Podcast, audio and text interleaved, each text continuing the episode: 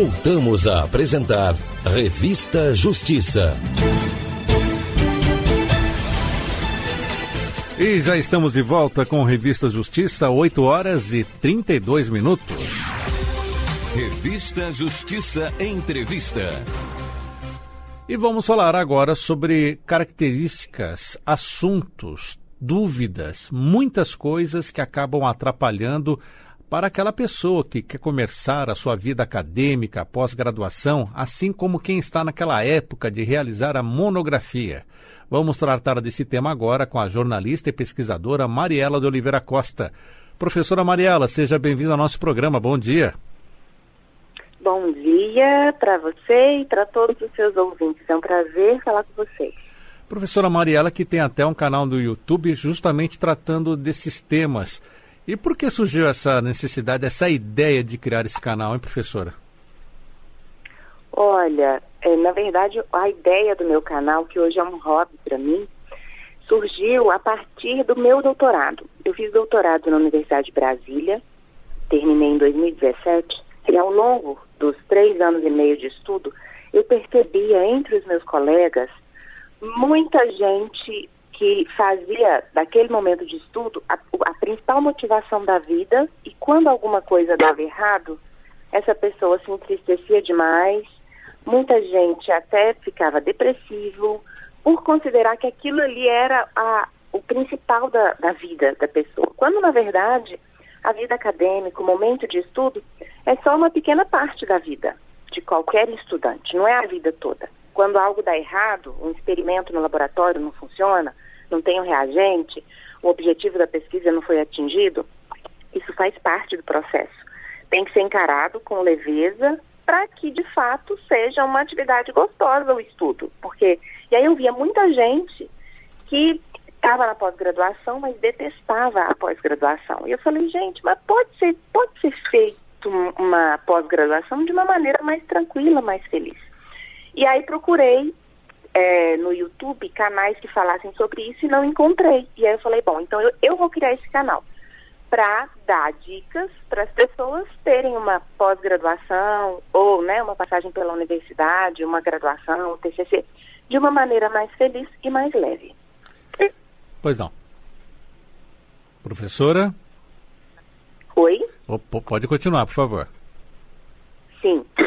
E aí então comecei, criei o canal, que inicialmente eu imagine, eu criei mais pensando nos meus colegas. Porque eu falei, ah, é mais fácil dar dica, gravar uma vez só para depois mandar para eles. Mas graças a Deus, a gente consegue atingir hoje gente do Brasil inteiro e até de fora do Brasil. E isso é muito bom. Pelos comentários que as pessoas colocam, a gente tem um retorno de que os conteúdos que a gente coloca ali realmente têm auxiliado os estudantes a encararem a pós-graduação como uma parte da vida importante, mas como uma parte só, não como a vida inteira, como se aquilo ali fosse a coisa mais importante do mundo. Não de uma maneira proporcional. Quando alguma coisa dá errado, tudo bem, a gente passa para frente. Assim como na escolha de um curso universitário em que as pessoas fazem a escolha, mas ainda têm dúvida, ocorre isso também na pós-graduação? Sim, muito, muitíssimo. Muitas pessoas entram na pós-graduação porque estão desempregadas. Muita gente, assim, né? Hoje a gente tem uma, uma taxa grande de desemprego no nosso país e muita gente, às vezes, sai da graduação e entra numa pós só porque está desempregado, acreditando que aquilo ali vai ser bom para elas. Pode ser, só que tem uma coisa que eu falo com as pessoas que é a vocação acadêmica. Porque nem todo mundo precisa se realizar numa pós-graduação e vai ser feliz fazendo um mestrado, um doutorado. Ó, para vocês terem uma ideia, uma, um doutorado em média dura quatro anos, um mestrado dura dois. Eu falo que é um tempo muito grande para você fazer uma coisa que você não gosta. Daí vem a quantidade de gente que está ansiosa, que está depressiva. Infelizmente, a gente tem um índice de suicídio que não é pequeno entre os pós-graduandos.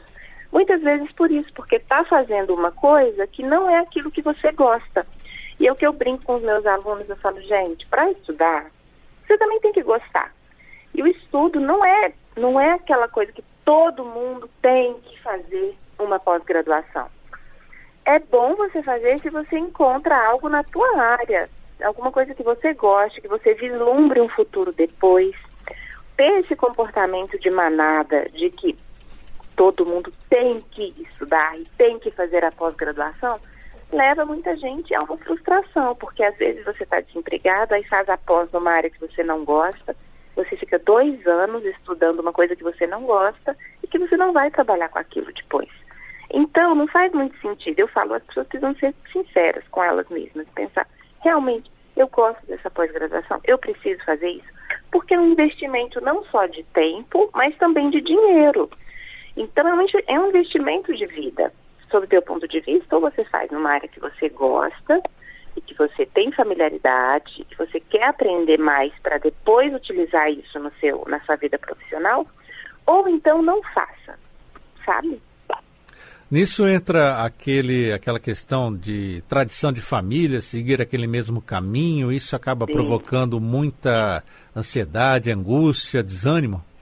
Sim, porque imagina, uma família que todas as, que o pai e a mãe é médico, né? E aí a pessoa vai entra na graduação, por exemplo, em medicina e precisa fazer a graduação em medicina porque o pai e a mãe é médico. Veja como é difícil hoje. No Brasil é um dos cursos mais concorridos, né, para fazer a graduação na medicina. Aí a pessoa fica às vezes cinco anos tentando fazer a, o, o, o, Enem, tentando passar no vestibular e não passa. Quando passa, entra no curso e não gosta. Vai ficar cinco anos estudando uma coisa que não gosta, não faz muito sentido.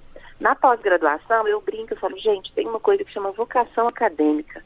Se você não gosta de ler, não gosta de aprender sempre uma coisa nova, ou se você quer ficar rico, não adianta você seguir a carreira acadêmica, entendeu? Porque no Brasil a gente não fica rico estudando e pesquisando, como pesquisador só. Se você quiser ficar rico, pode até fazer a pós-graduação, mas vai ter que fazer outra coisa depois.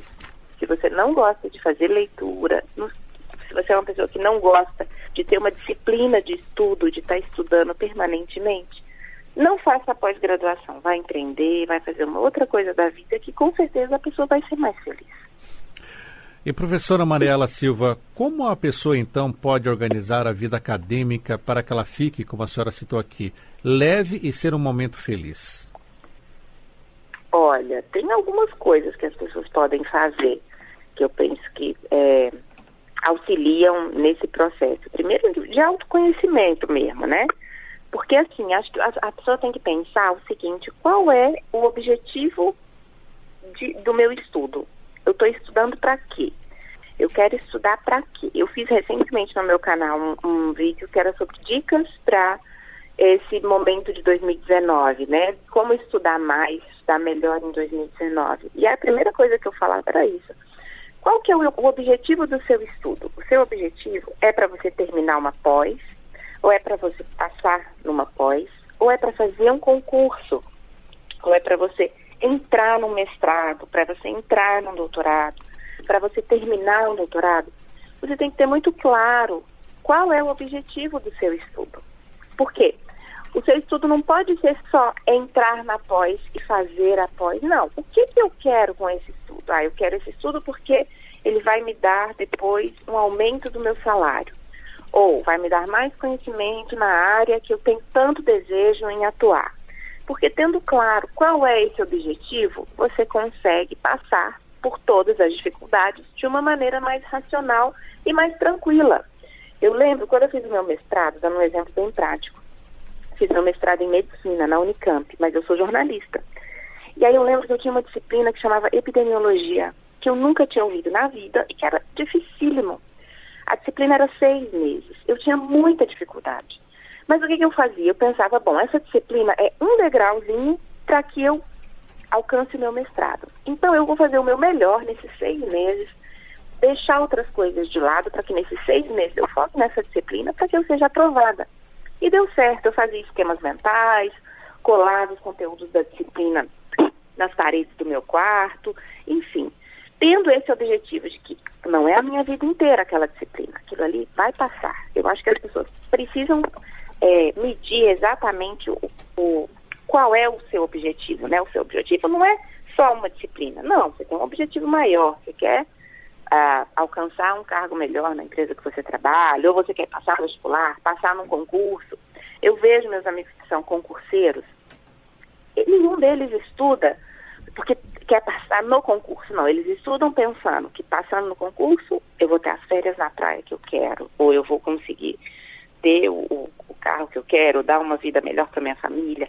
Isso funciona, sob meu ponto de vista, como um motor de motivação. E é importante para que o seu estudo não, não vire um momento de é, ansiedade ou de desespero, enfim.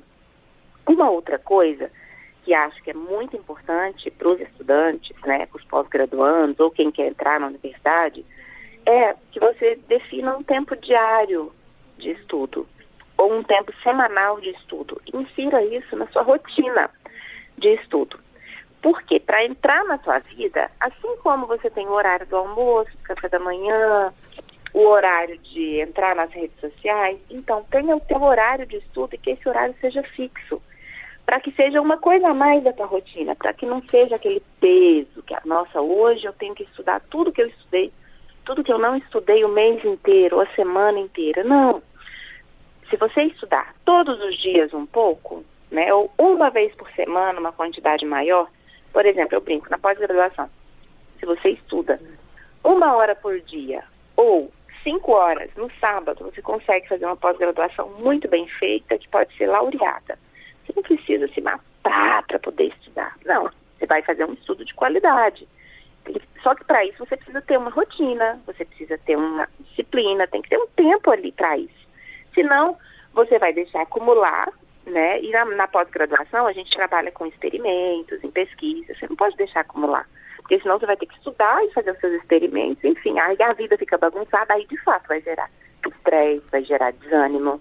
Tem uma figura na pós-graduação que é o orientador, que muitas vezes é, vai colocar pressão em cima desse aluno, e aí, enfim, como é que ele balanceia isso? Ele tem uma rotina de estudo. E acredito que, é, para finalizar essas, essas, esses aspectos que considero importantes para a pessoa ter uma pós-graduação mais leve, mais feliz, é que as pessoas façam leituras também daquilo que não tem relação nenhuma com o tema que elas pesquisam porque aí você vai continuar sendo uma pessoa interessante, mesmo na pós-graduação. Eu brinco que muito pós-graduando parece noiva, sabe? Sabe aquelas noivas, assim, que só fala do casamento? Ai, que gente chata, eu acho. Então, pós-graduando não precisa ficar o tempo todo falando do estudo dele, da tese dele. Se ele tem uma leitura em dia, se ele lê os jornais, ou se ele vê notícias na televisão, ou se ele pega um livro de literatura brasileiro, literatura estrangeira, e tem aquele livro na cabeceira dele para ele ler 10 páginas por dia, 5 páginas por dia, além de oxigenar o cérebro dele com coisas novas, informações diferentes, dá uma descansada na cabeça, eu acho que faz toda a diferença. Professora.